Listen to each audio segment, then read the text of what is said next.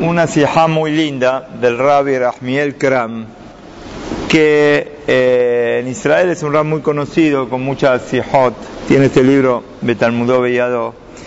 Hace una de allá sobre Hanukkah, estamos en el medio de Hanukkah, sobre un concepto que todos lo tenemos escuchado, que todos lo sabemos, que eh, la persona tiene que tratar de hacer todo lo que está al alcance de la mano de uno. Muchas veces se da que uno dice, bueno, pero, eh, un ejemplo clásico, ¿no?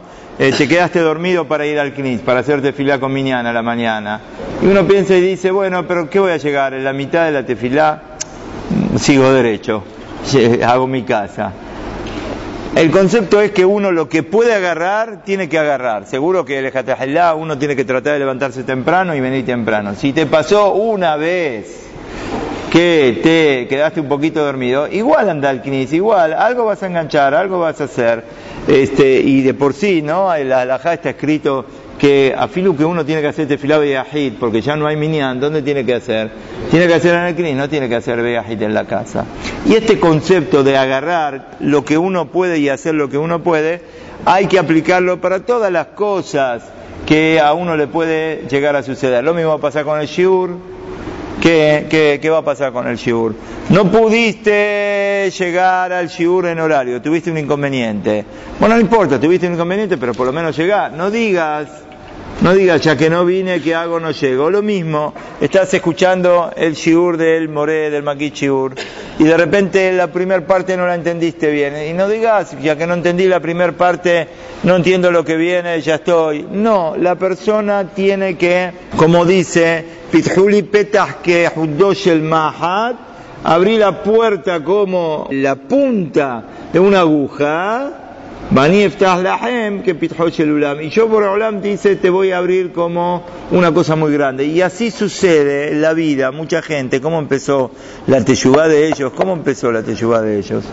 Uno empezó la teyubá con una cosa chiquita, agarró algo.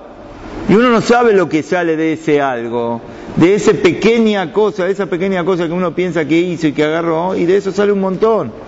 ¿Cómo uno empezó? Siempre empieza uno con cosas chiquitas. De las cosas chiquitas llega a algo muy grande. Dice Rab Dessler, escuchen, un muchar muy lindo, vamos a leerlo. Rak una sola condición, que sea como el, filo de la aguja, quiere decir que pase de punta a punta, o sea, sea un agujero que penetre todo el espesor de la mejizá.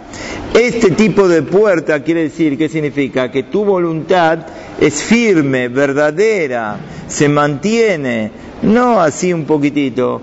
Jajamim dice, Vale Taher, la persona se quiere purificar, por el que hace, lo ayuda. Pero esto es cuando la intención y el deseo es puro. Cuando esto se cumplió, ahí Bedrat Hashem Barak por lo ayuda. Y esto lo vamos a ver en Hanukkah. Este es el ejemplo de Hanukkah. Vamos a estudiar un poquitito qué pasó en Hanukkah. Dice el Rab, imaginémonos nosotros que estamos en el día del 24 de Kislev del año 3622. Ahí fue el milagro de Hanukkah. La verdad que Hanukkah cuando fue el día 25, el primer día que encendieron el aceite y que encontraron la botellita del Cohen Gadol que alcanzaba para una noche y duró ocho noches. Pero ahora trasladémonos a un día antes, día 24 de Kislev del año 3622. Eh, ¿Cuánto hace entonces el día de Hanukkah? ¿Cuánto hace? 3622 a 5.772, ¿cómo andan en las matemáticas?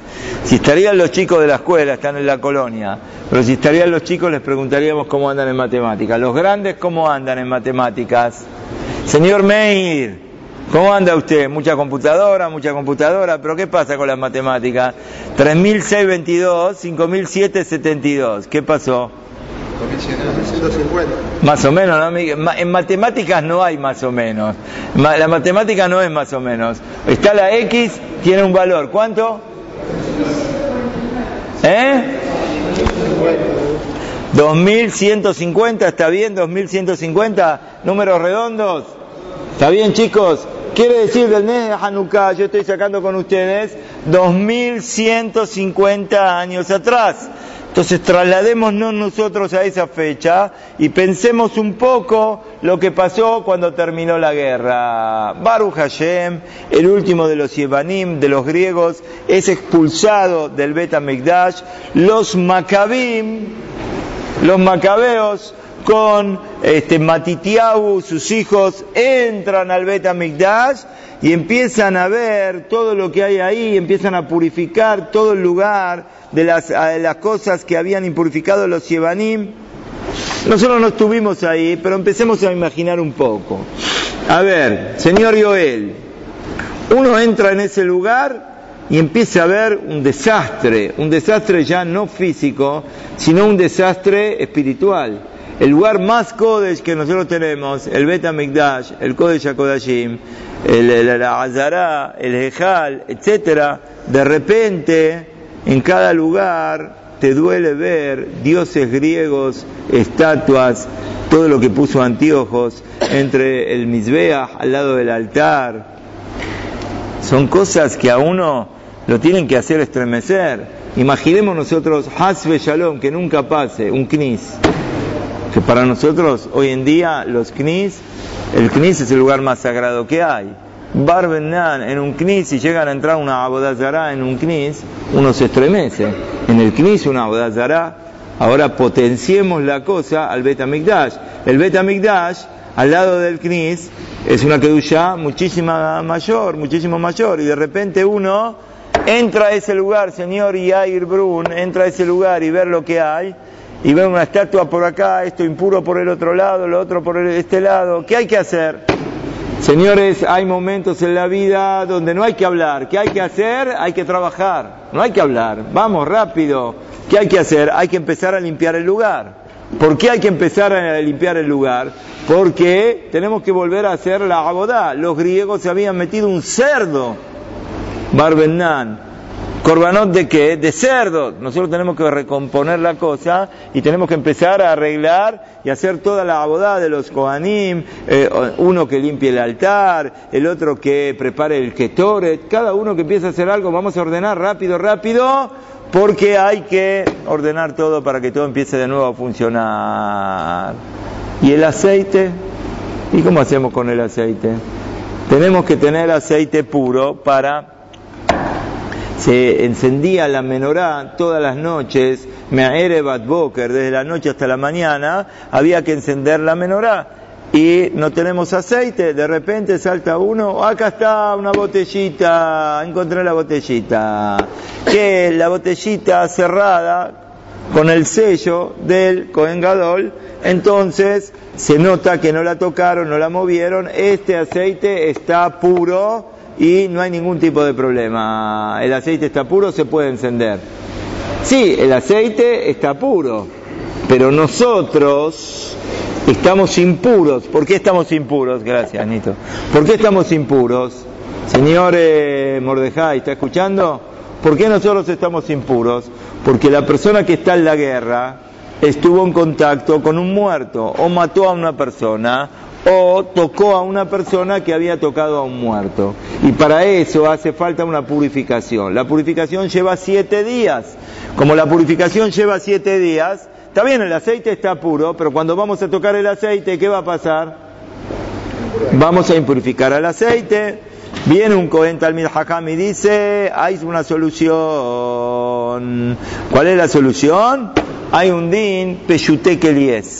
Peshute Kelies quiere decir un objeto de madera liso, se puede tocar el aceite con eso, no transmite tumá. Entonces el aceite lo vamos a poner con qué? Con estos eh, varas, con estas eh, tiras de qué? De madera y de esta manera solucionamos el problema del aceite. Pero todavía solucionamos el aceite, pero ¿qué pasa con la menora? La menora, la menora, ¿de qué era la menora? ¿De qué era la menora? Era de oro, la menora era de oro. Zahab, Tahor, era de oro puro. ¿Y qué pasa con la menorá? La menorá seguramente se impurificó. Entonces, si la menorá se impurificó, entonces no se puede encender con esta menorá. Viene otro Cohen Talmid Hakam y dice, tengo la solución, tengo una solución, vamos a hacer una menorá de madera, al hacer la menorá de madera, también por alajot de tu maitara, sabe que como es una cosa que está fija, es un keli, no es como peyute keli es, es un keli, pero es un keli que está fijo en un lugar. Y si es un keli que está fijo en un lugar y es de madera, ¿qué pasa? No está para transportarlo de un lugar al otro, la alajá es que no recibe tuma. Entonces podemos hacer una menorá de qué? De madera. Muy bien. Entonces llaman a un carpintero urgente. David, ¿estás con nosotros? Urgente, ¿qué vamos a fabricar? Vamos a fabricar una menorá de madera. Entonces ya solucionamos el problema del aceite y solucionamos el problema de qué? De la eh, menorá. La gente empieza a venir. Entre el público que empieza a venir para eh, todos los yudín, se recuperó el Betamikdash, es un momento de fiesta y demás, pero ustedes saben que los Yevanim, los griegos, lo que hacían era meter las ideas de ellos a la gente y la gente se asimiló y copiaron las enseñanzas de los griegos, copiaron las ideas torcidas contra la emuná y demás, entonces empiezan a venir muchos y la verdad que de los que vienen hay saddikim, hay gente Baruch Hashem bien, pero hay gente que ya está con las ideas un poquitito torcidas. Y de repente viene uno y empiezan a murmurar y empiezan a decir, pero escúchame, ¿qué ganamos con la menorá de madera? Está bien, la menorá la hicimos de madera, pero ¿para cuántos días me sirve? Para un día, porque para fabricar aceite nuevo necesito siete días. Entonces, yo les pregunto a ustedes a ver qué opinan, señor Josi, fabricar una madera especial de madera, una menorá especial de madera, para encender el aceite simplemente cuánto tiempo? Un día. Dentro de siete días vamos a poder volver a usar la menorá de oro, vamos a tener el aceite puro. ¿Tanto lío para esto? ¿Tanto lío? No hagan nada, no hagan nada. Señor Jaime está con nosotros, no hagan nada. Siempre hay quien va a tirar un poco de frío. Escuchen porque esto es muy importante, muy importante. Uno de repente, Baruch Hashem, viene con fuerza, viene con emoción, voy a hacer esto, voy a empezar a cumplir esto, y si hacía tal cosa ahora lo voy a dejar de hacer. Siempre hay alguien que te tira frío. Puede ser un pariente, puede ser un amigo, entre comillas lo vamos a llamar amigo, o puede ser alguien cercano, alguien más alejado, a veces el mal ejemplo de otra persona y alguien te quiere que enfriar. ¿Qué te hiciste, jajam? ¿Te hiciste tan religioso ahora? Si esto no lo puedes hacer, ¿y por qué haces lo otro? Y bueno, pero esto por lo menos puedo ganar esto. No, pero para ganar esto tenés que ganar lo otro. Y si lo otro no lo puedes ganar, entonces esto no lo ganes tampoco. Entonces acá hay un concepto que a veces te quieren meter y te dicen o todo o nada. Como todo no podés, quédate con qué, quédate con nada, no hagas nada. Es un concepto que a veces te quieren tirar. Y acá pasó lo mismo, porque dice el Rab que si bien Antíojos ya no está más, pero dejó representantes, dejó representantes. Y los representantes que hacen, tratan de enfriar al público y que para qué vas a hacer la menorá y entonces viene alguien ya de frente y dice, y dice, tranquilo, y enfrenta, y dice, yo no estoy de acuerdo con esto. ¿Por qué? Todo por un día, ¿para qué? No tiene sentido hacer esto. Si no vamos a poder encender el segundo día y tampoco de acá en adelante. ¿Para qué tenemos que hacer esto? Pero los Hashmonaim saben cuál es la base del Yehudi. La base nuestra es lo que puedo hago, después no tengo que hacer más cuentas. Hoy puedo encender, hoy tengo el aceite, hoy tengo una menorá teorá, puedo hacer una menorá de madera, hoy lo puedo hacer, lo hago. Ahora usted fíjense lo que pasó acá. Todo el milagro de Hanukkah, ¿por qué vino? ¿Por qué el aceite duró ocho días? Porque encendieron ese primer día sabiendo y que después no podían encender. Ellos cuando encendieron sabían que iba a pasar un milagro. Tenemos que explicar Pashut, quizás hay otra manera de entender. Pero Pashut, tenemos que explicar que ellos encendieron sabiendo que hoy encienden y hasta dentro de siete días no pueden volver a encender. Pero no importa, ¿qué hicieron, señor Mordejai? ¿Qué hicieron? Yo puedo hoy, esto lo puedo hacer, no tengo que hacer cuentas a futuro de lo que va a pasar. Esto es lo mismo que pasa con la plata. A ver, señor eh, vamos a preguntar al señor Shelomón. Bueno, todos los números van a depender de cada uno. A vos te podemos preguntar en una etapa, a otro le podemos preguntar en otra etapa. Pero quiero decir así, una persona que 10 mil pesos no puede ganar haciendo algo, pero mil puede ganar, ¿qué hace? ¿Qué dice? No, como 10 mil no puedo ganar, entonces por mil no me preocupo, ¿o qué? Normal. Va a trabajar igual, ¿no? ¿O no? Va, va igual, ¿eh? Vos fuiste hoy ahí a dar una mano por ahí por Flores. ¿Está bien? Baruch después viniste a la tarde de la yeshiva. Pero tu papá que dijo, bueno, pero por lo menos la mañana podés venir, está bien, a la tarde de la yeshiva. Pero por lo menos la mañana que, me imagino que habrás vendido y habrás hecho muchos negocios. Pero la cosa es que, que uno puede hacer algo en lo material, Ari, ¿qué hace en lo material? ¿Lo hace o no lo hace? Lo hace, no importa, no voy a ganar tanto, voy a ganar menos, pero por lo menos estoy ganando algo. Acá pasa lo mismo con qué, con lo que es Rojaní. Así tenemos que aprender con todo lo que es Rojaní.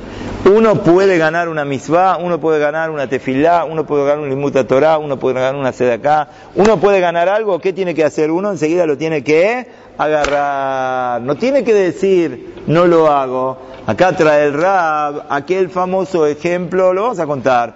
Mayal le manda, Bardome, había una vez un rey que hizo un edificio con muchos pisos, 100 pisos, pero no había escaleras para subir, no había escaleras para subir, las escaleras normales que nosotros conocemos no había, ¿Qué había? Había escaleras, como la que ponen los chicos ahí para subirse cuando se va la pelota para arriba. Las escaleras estas que las apoyás contra la pared y que hay que empezar a subir los escalones. Así se pasaba de un piso al otro, pero con una particularidad muy grande, que entre escalón y escalón había una distancia bastante grande, de manera tal que el que tenía que subir, cada vez que subía un escalón, se volvía loco, no estaban los escalones pegados uno al lado del otro, estaban muy distanciados. Entonces el rey dijo que va a dar un premio muy grande al que llega al piso número 100. ¿Cuánta gente se anotó para esto?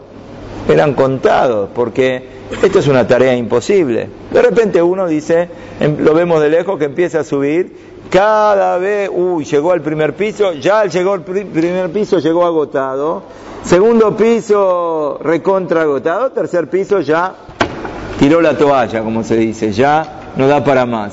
Bueno, vino el otro atrás, intentó lo mismo, este llegó al segundo, ni al tercero. El otro, uy, mirá, Pasó el tercero, pero cuando empieza a subir el cuarto ya no da para más. Lo máximo que alguno llegó fue al cuarto piso, lo máximo. Tenemos 100 pisos por delante. De repente viene una persona que se la ve con muletas. Está con muletas, está caminando con muletas y dice, yo voy a subir, ¿está señor Joseph? Yo voy a subir. ¿Cómo vas a subir? ¿Vos con muletas vas a subir? voy a dejar las muletas y me voy a empezar a, yo estoy acostumbrado a hacer esfuerzo, voy a poner toda mi voluntad. Lo ven tercero, cuarto, quinto, sexto, séptimo, octavo, noveno, uy, hasta que llegue al 100, pero no se llega de ninguna manera. Pero el rey dio un premio muy grande y yo voy a intentar. Cuando llegó al piso 10, de repente no lo vimos. ¿Qué habrá pasado? Y de repente a los cinco minutos lo vemos en el piso 100. ¿Cómo llegó al 100? Bajó y dijo, ¿saben una cosa? En el piso número 10 había un ascensor. Había un ascensor. El problema era subir hasta el piso 10. Una vez que llegué al 10, el rey sabe que nadie puede subir hasta ahí arriba. Entonces, ¿qué hizo el rey? Abraham, ¿qué hizo el rey? Puso un ascensor, pero había que llegar a dónde? Había que llegar al 10. Esto es lo que estamos diciendo. Dice Boreolam, vos hacé lo tuyo. Todo tu esfuerzo ponelo. No te fijes en cuáles van a ser los resultados finales. Nosotros no buscamos resultados finales. Lo que tenemos que hacer es la inversión. Hay que invertir. Hay que invertir en Torah, invertir en Misvot. Y cuando la persona invierte en esto, esto es lo que le pide Boreolam. Nos pide Boreolam subir la escalera. ¿Está señor Nasmad lo que estoy diciendo? Hay que subir la escalera. Subir la escalera es entregarse por Boreolam. Vos jugaste por Boreolam. Cuando vos te jugás por Boreolam, Boreolam te abre el camino. Pero uno se tiene que entregar y hacer todo lo que está al alcance de uno. digamos que en todo lo que es ruhaní, espiritual, Boreolam así hizo el mundo. Si Boreolam quería, nos puede hacer subir a cada uno directamente. No, es como una multa que uno tiene que hacerlo de uno y de esta manera, entre comillas, si se quiere decir, estamos ayudando, ayudando a Boreolam ¿Para qué? Para que podamos crecer y podamos hacer las cosas como corresponde. Del Shamain te tiran la mano, como pasó ahí con el ascensor en el piso número 10, es el ejemplo. Pero eso ¿cuándo? ¿Cuándo te tiran la mano, señor Jacob? ¿Cuándo te tiran la mano? Cuando uno que hizo, hizo todo lo que tenía que hacer. Ahí es donde Boreolam que hace, te extiende la mano. Cuenta acá muy lindo sobre eh, un taxista un taxista. ¿Tenemos algún taxista acá? No tenemos taxista. Había un taxista que le contó al Rab que una vez, hace muchos años, lo había llevado al Stapler, un Rab muy grande, el Rab Jacob Kanieski, de Cronol y Y claro, el Rab ve un Yehudi que está manejando empezó a hablar de Torah, empezó a hablar un poco, un poquito de Musar, una cosa, la otra. ¿Sí? Uno tiene oportunidad de hablar con alguien. ¿eh? Atención, todos los que estamos acá, cuando tenés oportunidad de hablar con alguien que no está dentro del ambiente, digamos, o que tiene algún inconveniente, uno tiene que tirarle una palabra de musar, de algo. Hoy tuve una persona que fui a visitar, y en el medio, que tenga una persona que está enferma, dije, Mire, para que tenga refuerzo más, usted tiene que hacer teshuvah. Haga teshuvah. Usted pídale a Boreolam que por el zehut de su teshuvah, usted diga, pobre un hombre que no podía hablar. No podía hablar. No es un hombre del barrio, de otro barrio. No puede hablar. Tiene una operación que no puede hablar. Pero me captaba el mensaje de lo que yo le decía. Entonces le di la mano, le di la mano y le dije, mire, usted en este momento le dice a Shem que va a ser Teshuvah Shelema, le expliqué lo que es Teshuvah Shelema, de todo lo que, si alguna vez, como cualquier persona se equivocó, hizo alguna cosa, usted haga Teshuvah Shelema. Y esto pídale a Boreolam, que por el zehut de la Teshuvah que usted está haciendo, que Boreolam le mande Refuah Shelema. ¿Me entiende lo que le estoy diciendo? Pobre hombre me miraba. Es que si me entiende, apriéteme la mano, apriéteme la mano. Me apretó la mano, me apretó la mano. Quiere decir que este hombre, en este momento, ¿qué está haciendo? Está haciendo Teshuvah Shelema. Entonces uno tiene una oportunidad de hablar con alguna persona y ¿qué tiene que hacer? Tiene que buscar el bien del otro. Nosotros estamos convencidos que el bien del otro es que cada uno haga una misma más. Entonces si tenés la oportunidad de encontrar a alguien para que haga una misma más, lo tenés que hacer. El Stapler entonces iba en el taxi, ¿de qué va a hablar? ¿De qué va a hablar con el taxista? ¿Qué va a hablar? ¿Del tiempo? ¿De la política? ¿De qué le habla? Le habla de Musar. Le empezó a dar un poquitito de Musar y le preguntó, decime una cosa, está bien, tenés que trabajar por tu parnasá, todo lo que quieras, pero vas a estudiar a la noche, por lo menos cuando terminás de, de, señor Jaime está, cuando terminás de trabajar, ya sé que estás cansado y todo, pero vas a estudiar o no vas a estudiar? Ay, Rab, ¿para qué me dice esto? Le digo la verdad, la verdad, la verdad. Yo voy al Shiur, la verdad que voy. Pero créame que después de todo un día de trabajo, que el container, que la mercadería, que los clientes, que no te roben los fajmes, que de acá, que del otro, para un lado, para el otro, o en la cabeza, llego, créame que me siento, me quedo planchado. Me quedo planchado. Parece que el rab que da el shiur está cantando la rorro. Resulta que lo escucha un poquitito y ya que pasó, directamente se queda que dormido. Y le digo la verdad, Rab, no se crea que yo estoy contento de esto. Yo tengo un dolor muy grande de esto. ¿Cómo me quedo dormido? Y estoy muy mal. El Rab dice que lo palmeó, lo abrazó porque se estaba bajando y se estaba despidiendo. Y le dijo el Rab así, ¿vos te crees ¿Vos te crees que no vales nada? ¿Vos te crees que te sentás y que haces, estudias un poquitito y el otro entiende mucho y vos nada? Vos tenés que saber que en el Shamaim te consideran a vos un general. No sos un soldado raso, sos un general. Ahora imagínate vos el que Baruch Hashem, después de trabajar todo el día, va al Shiur y se queda y estudia y, repasa y entiende. Este ya no es un general, Mordejai, ¿qué título le damos a este? ¿Qué más hay que general? ¿Eh? ¿Cómo? ¿Qué más hay que general? ¿Arriba de general qué hay? ¿Eh? ¿Qué teniente? Teniente menos, general, ¿qué hay más? El jefe del ejército, no es un general. ¿Sí? ¿Cómo se llama el jefe del ejército? Es el titular, este es el que dirige, che, ayúdenme un poco. Este es el que dirige todo. Este que, si a este que se quedó dormido, el Rab le dijo que es un general, ¿por qué es un general? Porque por lo menos va, se esfuerza, está bien, no puede tanto, pero por lo menos se esfuerza en el Shamayim cuánto que le consideran a esta persona y cuánto que vale todo lo que es esta persona. Eh, por eso nosotros cuando hacemos si un maseje, terminamos una gemara, terminamos la gemara, cuando terminamos la gemara decimos, hay toda una tefilá, ¿no? Decimos, Modima nahnu lefaneja, te agradecemos por Olam, el que nos pusiste en el knis, nos pusiste en la yeshiva.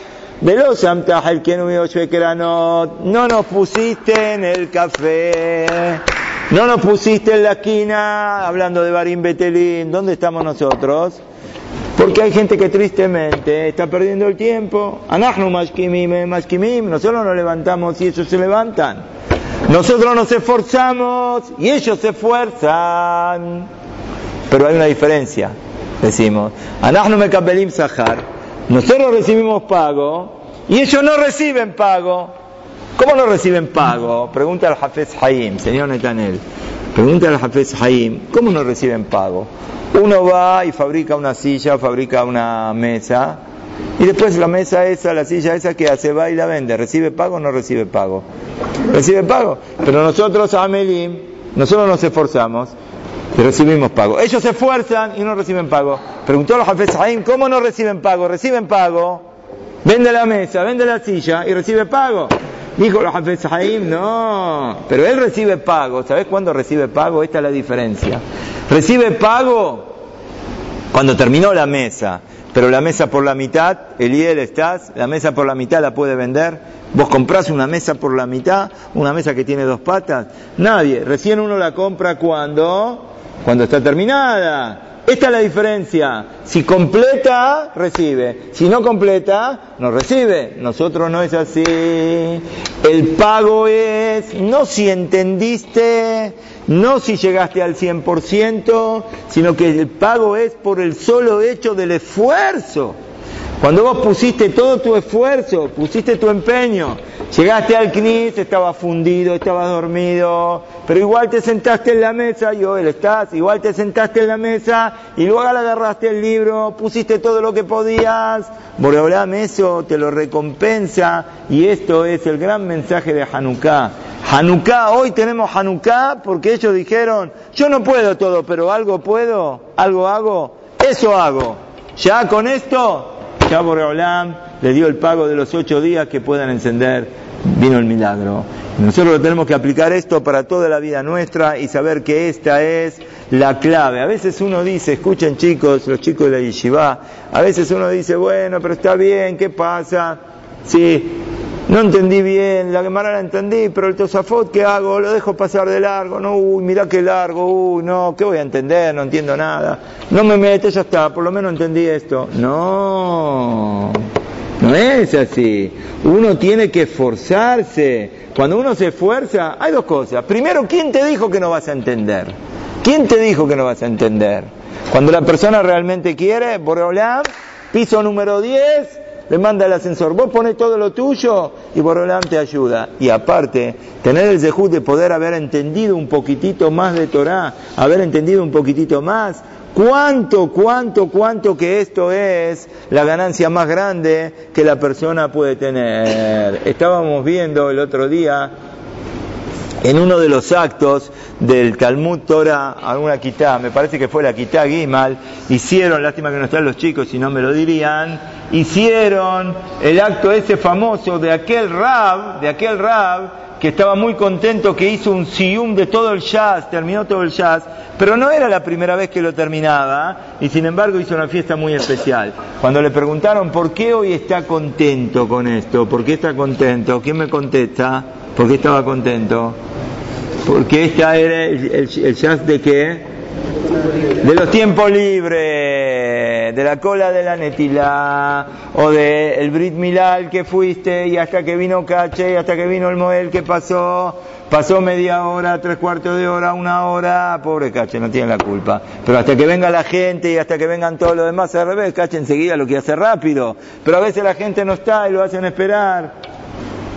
¿Qué hace uno en ese momento? ¿Se queda hablando pavadas? Tiene un libro en la mano, se siente ahí, estudia, tiene que ir al dentista. Cuando se va al dentista, ¿con qué se va? Se va con un libro. ¿Para qué? Para aprovechar el momento. Ese Rab estaba tan contento porque este Sium del Jazz que estaba haciendo era de los momentos libres que él tenía, que no era libre, los utilizaba para qué? Para poder estudiar. Esto es lo que tenemos que aprender y este es el gran mensaje que nos queda todo esto que estamos diciendo, como la fiesta del casamiento. ¿Qué pasó con el casamiento? Viene el bandejeado primero, después se sientan en la mesa, pero primero viene el bandejeado. Cuando pasa el mozo con la bandeja, Eli, ¿qué hay que hacer? ¿Eh? Hay que agarrar, porque si no agarras ahí, ¿qué pasa? Pasa de largo, ¿cuál es la comparación? Tenemos misbot, las mitzvot, uno que tiene que hacer, agarrar, agarrar, agarrar. Todo lo que puedas, agarrar. No dejes pasar. Este es el pago grande que cada uno de nosotros tenemos que tener. Este es el mensaje de Hanukkah, que sea este Hanukkah, que sea esta fiesta, una fiesta de mucha alegría y que nos quedemos con este mensaje. Agarremos y agarremos y agarremos. Todo lo que podamos agarrar, Rohaniut, Mitzvah, es el zehut más grande que podemos tener para que Betrat Hashem entre todos tengamos zehut de recibir a Mashiach Sitkenu, Amén. Amén.